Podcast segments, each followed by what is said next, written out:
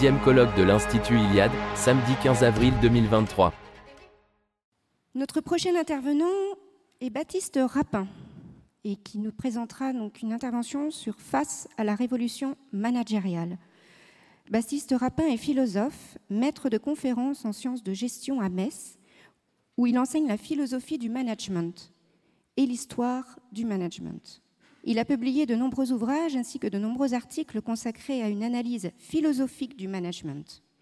Pour l'essentiel aux éditions Ovadia, comme l'abécédaire de la déconstruction ou Heidegger et la question du management, je vous invite à accueillir M. Rapin.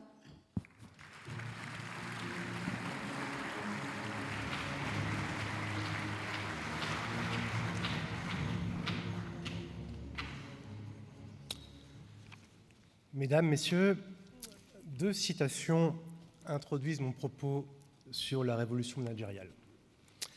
La première est de Raymond Aron et figure dans ses 18 leçons sur la société industrielle. La voici. Les anthropologues suggèrent qu'il y a eu trois grandes révolutions technologiques. La première est à l'origine de l'espèce humaine lorsque celle-ci a appris à maîtriser le feu et les outils les plus simples. Elle se situe il y a plusieurs centaines de milliers d'années. Une seconde période s'ouvrit il y a quelques dix mille années lorsque l'homme apprit à cultiver les plantes, à domestiquer les animaux. Ce fut l'origine des sociétés néolithiques, puis des civilisations. La troisième révolution technologique est celle au milieu de laquelle nous nous trouvons. Fin de citation.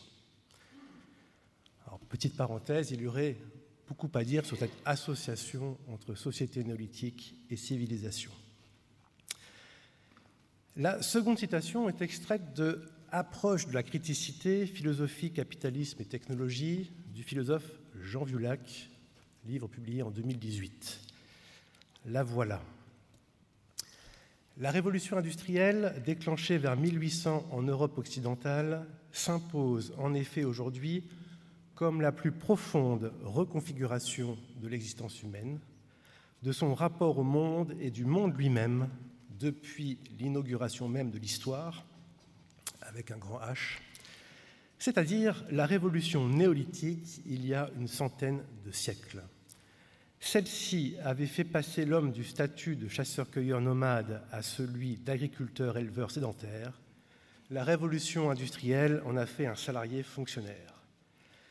La révolution industrielle a ainsi détaché de l'humanité son environnement terrestre pour la réinstaller dans un univers artificiel, ce dont témoigne l'urbanisation fulgurante du monde qui, depuis 1800, a fait passer la part de la population urbaine de 3,4% à 55%. Fin de citation. La révolution industrielle est un séisme anthropologique dont nous ne laissons guère de vivre ou de subir les multiples répliques, dont la dernière en date se nomme digitalisation de la société. Adoptons à des fins de clarté et de pédagogie la répartition trifonctionnelle de Georges Dumézil en vue de caractériser synthétiquement la société industrielle. Nous dirons alors, premièrement, que le capitalisme définit son mode de production en tant qu'il est fondé sur le travail abstrait à l'origine du procès d'autovalorisation de la valeur structurant la sphère marchande. Deuxièmement, que le management constitue son mode de gouvernementalité en tant qu'il construit les savoirs technoscientifiques nécessaires à la conduite des populations déracinées. Troisièmement, que ce que j'appelle les théologies de l'immédiation religion de l'humanité saint-simonienne puis contienne, occultisme, nouvel âge, déconstruction, etc., assure la fonction de légitimation de la normativité industrielle. Une étude complète et structurale de la société industrielle devrait expliciter et approfondir chacune de ces trois dimensions et de surcroît envisager son articulation théorique et concrète aux deux autres. Dans le cadre de cette intervention, je me bornerai à donner quelques éléments de compréhension de la révolution industrielle considérée sous l'angle de la révolution managériale. Je définis plus précisément le management comme le gouvernement technoscientifique des subjectivités en vue de la coopération efficace. Je vais répéter. Je définis le management comme le gouvernement technoscientifique des subjectivités en vue de la coopération efficace. Mon exposé réside tout entier dans le commentaire et l'explicitation de cette définition. Commençons par la finalité du management, l'efficacité ou encore la performance dont l'utilisation intempestive, performance économique, performance sociale, performance écologique, performance sportive, performance technologique, performance sexuelle, performance académique, performance artistique, etc., etc., dont l'utilisation intempestive témoigne du statut de principe dans les sociétés industrielles. Thibault Le Texier a retracé l'histoire du terme management et met en exergue l'évolution de sa signification depuis sa prime réception en Amérique, désignant tout d'abord l'activité de la maîtresse de maison et étant alors associé aux notions de soins et d'arrangement. Il gagnera les ateliers de l'usine au cours du XIXe siècle et rimera alors avec industrie et efficacité. Si bien que l'on peut dire du management que sa finalité réside dans l'efficience, c'est-à-dire dans l'optimisation des moyens, argent, temps, ressources, y compris humaines, bien-être, etc., en vue d'atteindre un objectif. Avec la société industrielle, l'efficacité est élevée au rang de référence. Cela signifie que toutes les actions, privées comme publiques, sont désormais jugées à l'aune de cet étalon que tous les projets, personnels comme professionnels, sont conçus en fonction de cette exigence. Tous les autres principes, sans exception, s'y soumettent. Pour ne donner que quelques exemples, la justice ne réside plus dans la tension vers le juste, mais dans la mise en œuvre d'un système judiciaire efficace. L'éducation ne consiste plus à former les futurs citoyens, mais à s'assurer de la prochaine employabilité des jeunes gens. Néanmoins, cette finalité ne saurait être atteinte par le seul individu. Elle exige en effet la coopération qui apparaît comme un leitmotiv des ouvrages de Frédéric Winslow Taylor et des promoteurs de la société industrielle. Ainsi, l'ingénieur écrit-il dans les principes du management scientifique paru en 1911, je le cite, Harmonie, pas de discorde, coopération, pas d'individualisme. Fin de citation. Cette formule situe le management comme une troisième voie qui tente de se frayer un chemin entre l'individualisme libéral et la conflictualité marxiste. La révolution industrielle rend en grande partie compte de cette nécessité de la coopération. L'exode rural, synonyme de déracinement, ayant rendu les travailleurs anonymes les uns pour les autres, a pour corollaire la recherche pour les nouvelles élites, les ingénieurs et bientôt les managers, la recherche donc de la recréation artificielle d'un collectif que l'industrialisation a fait disparaître. Tandis que les sociologues français, à l'image de Durkheim, décèlent dans la division du travail la source d'une nouvelle forme de solidarité qu'ils nomment d'ailleurs de façon incongrue organique, les sociologues allemands, comme Tony Zimmel ou Weber, observent l'apparition de l'homme abstrait dont la naissance procède de la rationalisation des activités humaines et du désenchantement du monde. La coopération que vise le management n'est autre que cette mise en lien efficace des hommes abstraits, abstraits de leur famille, extraits de leur voisinage, soustraits à leur village et à leur métier. On pourrait ainsi dire que le management aspire à la fabrique d'une socialisation tertiaire, puisque la socialisation secondaire, celle qui se produit dans les études et dans la vie professionnelle, ne constitue plus le prolongement naturel de la socialisation primaire, alors il devient nécessaire de concevoir les moyens d'artificialiser la vie sociale. Ces moyens ne relèvent plus de la religion ou de la politique. Ils ne sont plus le fruit symbolique de croyances collectives, ni de l'amour commun de la patrie. Au contraire, ils constituent le produit d'observation et d'expérimentation menées selon les règles de la méthode scientifique.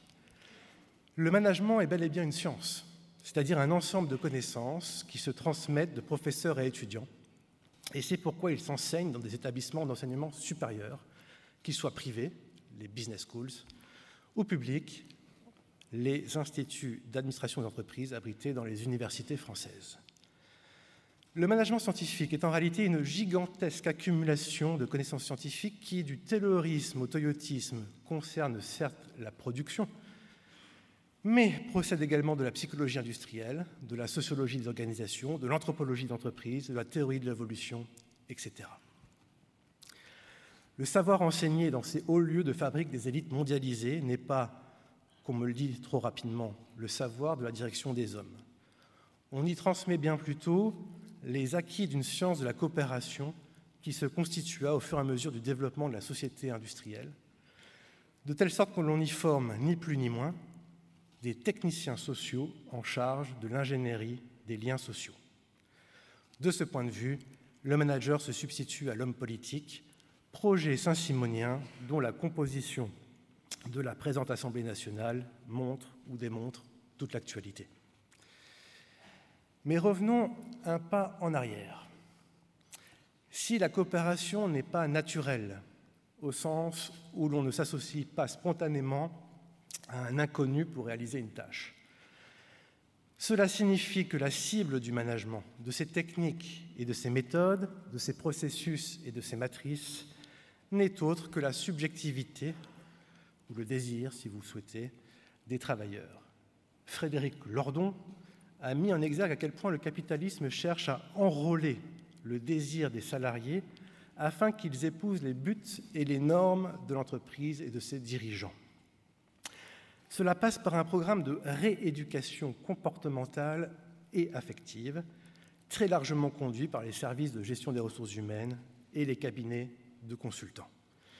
Le discours sur les valeurs, je mets des guillemets évidemment autour de ce terme, qui se trouve rarement défini par ceux qui l'utilisent, est une illustration de ce projet de reconfiguration des subjectivités.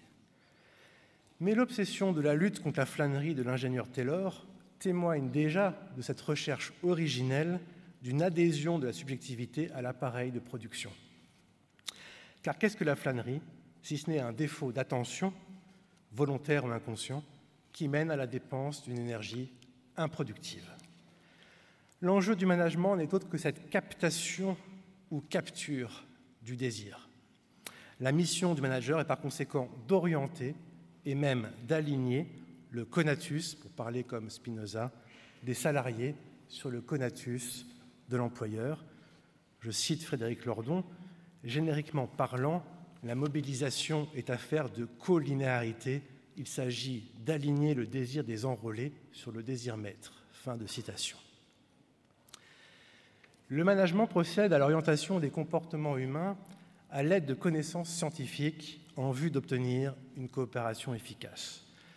Cela signifie alors que le management est synonyme de gouvernement. Comme le remarquait Foucault, ce type de pouvoir est hétérogène à la souveraineté, en ce qu'il ne s'exerce pas du centre vers la périphérie et ne s'appuie pas sur la légitimité de la loi il use plutôt de dispositifs normatifs disséminés qui ne visent pas à élucider la vérité d'une situation, mais à former et même à formater la conduite des individus. Il repose, je cite Foucault, sur un savoir qui a maintenant pour caractéristique non plus de déterminer si quelque chose s'est passé ou non, mais de déterminer si un individu se conduit ou non comme il faut, en conformité ou non à la règle, s'il progresse ou non. Fin de citation. Alors que la souveraineté politique s'exerce par la loi et repose sur l'adhésion de la raison à cette dernière, nul n'étant censé ignorer la loi, le gouvernement managérial s'appuie sur l'ingénierie normative des liens sociaux, c'est-à-dire sur la réorganisation de la cognition humaine aux dépens de la délibération. Il est à présent temps de conclure. Le chamboulement anthropologique de la révolution industrielle et l'entrée dans un nouveau mode de production fondé sur le travail abstrait ont en toute logique requis la conception de nouvelles normes de gestion du parc humain.